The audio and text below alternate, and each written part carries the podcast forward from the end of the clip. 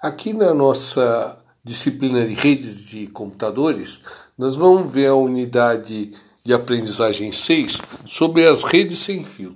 Né? Mas para que usar? Por que usar uma rede sem fio? Né?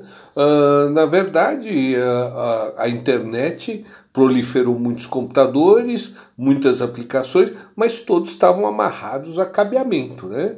Aí, sem fio, uh, você conseguiria interligar uh, muitos equipamentos e ter mobilidade. Então, você podia utilizar laptop, notebook, celulares sensores na indústria 4.0 mais atuais, carros, tudo isso necessita de rede de, de comunicação de dados sem fio, tá? Para muitas aplicações. Uh, a, a, a, telefonia celular ajudou muito na cobertura de sinal, uh, entender a área de cobertura, as antenas e criaram WLANs, tá? Uma rede local sem fio, tá? Uh, e uh, necessitou de roteadores sem fio. Para escolher uma rede sem fio, eu preciso em, em, saber a mobilidade necessária ou trazer o seu próprio equipamento, que hoje em dia tem uma sigla BYOD, Bring Your Own Device. Então você chegar no escritório com o seu notebook, com o seu equipamento e interligar na, na rede Wi-Fi deles e ter toda a, a disponibilidade de ferramentas dentro da, daquela empresa. Né? Uh, é útil as redes sem fio para curtos períodos de tempo, por exemplo, você está dentro de uma cafeteria uh, e ter uma lanchonete e ter acesso ao Wi-Fi dessa, dessa, de, desse lugar. Né? E Outra vantagem é a rapidez de expansão.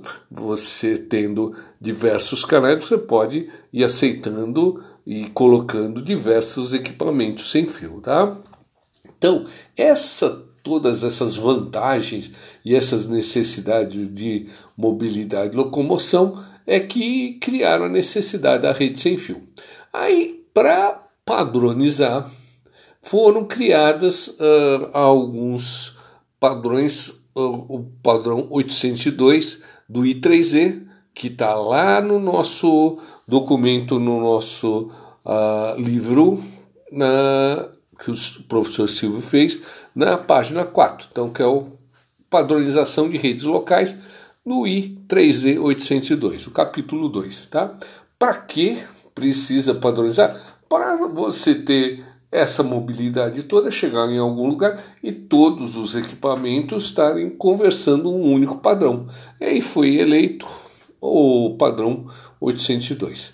Tem variações? Tem. Pode não ser. Wi-Fi pode ser uma ligação Bluetooth infravermelho. Ah, mas o Wi-Fi 802 é o melhor. Tem lugar que precisa ser, não, não pode ser Wi-Fi, precisa ser infravermelho. Por exemplo, num, numa, numa garagem de ônibus, uh, trólebus, uh, ônibus elétricos, tem muita tensão, ou numa fábrica que tem muita motores com muita tensão. Ali não tem jeito de fazer funcionar Bluetooth nem Wi-Fi. Ah, como que você faz uma rede ali sem fio? Uh, infrared, tá? É o, é o jeito. Uh, o padrão 802 permitiu uma interoperabilidade e colocar uh, diversos tipos de equipamentos nessa rede. Tá? Uh, onde age esse padrão I3E802? Na camada de enlace, tá? que tem duas subcamadas, a LLC, Logical Link Layer, e a subcamada MAC, Medium Access Control. Tá? E aí a gente vai falar dessas duas. Tá? como entender a estrutura dessa rede sem fio? Tá? Uh, qual é a arquitetura? A arquitetura de uma rede sem fio, os, os nós, diversos nós sem fio, tem um canal de comunicação através de um Wi-Fi. O que, que é Wi-Fi? Wireless Fidelity. Então, fidelidade de wireless, que na verdade vocês podem ver no nosso, no nosso livrinho, tá? que é um padrão de acessibilidade, tá? Mantido esse padrão, as placas Wi-Fi se conectam, tá? E elas se conectam como? Ondas de rádio. Tá? E as ondas de rádio são omnidirecionais. É uma onda é, transmitida para todas as direções, tá? É, para todas as direções do espaço a partir do seu nó de rede. Tá? É, mas para você ter estabelecido um canal de comunicação, você precisa ter uma estação base. É, geralmente um access point, tá? o roteador sem fio, que pode trabalhar para você recebendo esses diversos, esses diversos sinais. Ou então, quando você não tem um ponto centralizado, você pode fazer uma rede ad hoc, que ela seria todos os nós, ela não é centralizada. Todos os nós têm o poder de comunicar e transmitir, tá? E transmitir o, a, a, o sinal que ele recebe. Então você podia fazer os nós trans, retransmitindo o sinal e fazer essa rede sem fio, tá?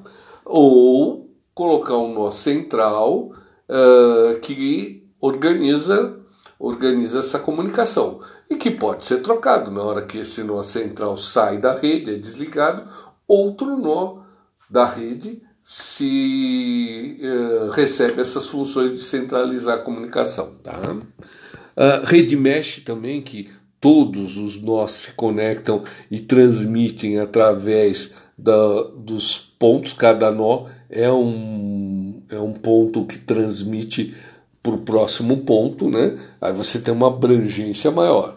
Uh, onde usar a rede ad hoc também na rede, uma rede de sensores. Todos esses são colaborativos.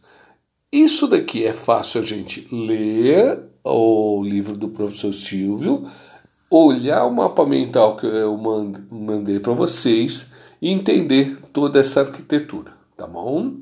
Bom, qual é o mecanismo de comunicação de uma rede sem fio? Na verdade, você tem uh, o sinal, um nó móvel, e ele se movimenta, uh, ele pode se movimentar e trocar de área, trocar de cobertura. Então você teria dois access points, ele perde sinal de um e entra na área de cobertura de outro. Bom, gera problemas. Temos que entender como funciona isso para atribuir um endereço IP, talvez mude ou não mude, como manter e o nó e o access point ser outro, uh, manter a comunicação TCP para não cair a sua comunicação no meio, né? Tudo isso também tem o problema de perda de sinal, interferência de outras fontes, sinal dos próprios outras nós da mesma rede Wi-Fi, né? Tudo isso prejudica os, a sua comunicação. A arquitetura do protocolo 802.11, um deles, né, é uma rede de conjunto de células e uma célula básica tem um uh, serviços, oferece um conjunto de serviços. Esse, esse funcionamento é bastante específico, não é uh, um, um problema para cair numa prova nossa, embora quem trabalha com rede precise entender tudo isso. Eu sugiro a gente olhar depois a, os exercícios uh, do Vamos Treinar para você ter a visão geral do que pode cair na prova. Mas, ó, por exemplo, o Access Point, o AP, é um nó especial dessa rede que, na verdade, concentra toda a comunicação dessas, dessas células, tá? E é identificado por um número que vocês já devem ter uh, ouvido aí numa configuração de uma rede, o SSID, tá? Que é o Service Set, conjunto de serviços, Identifier, tá?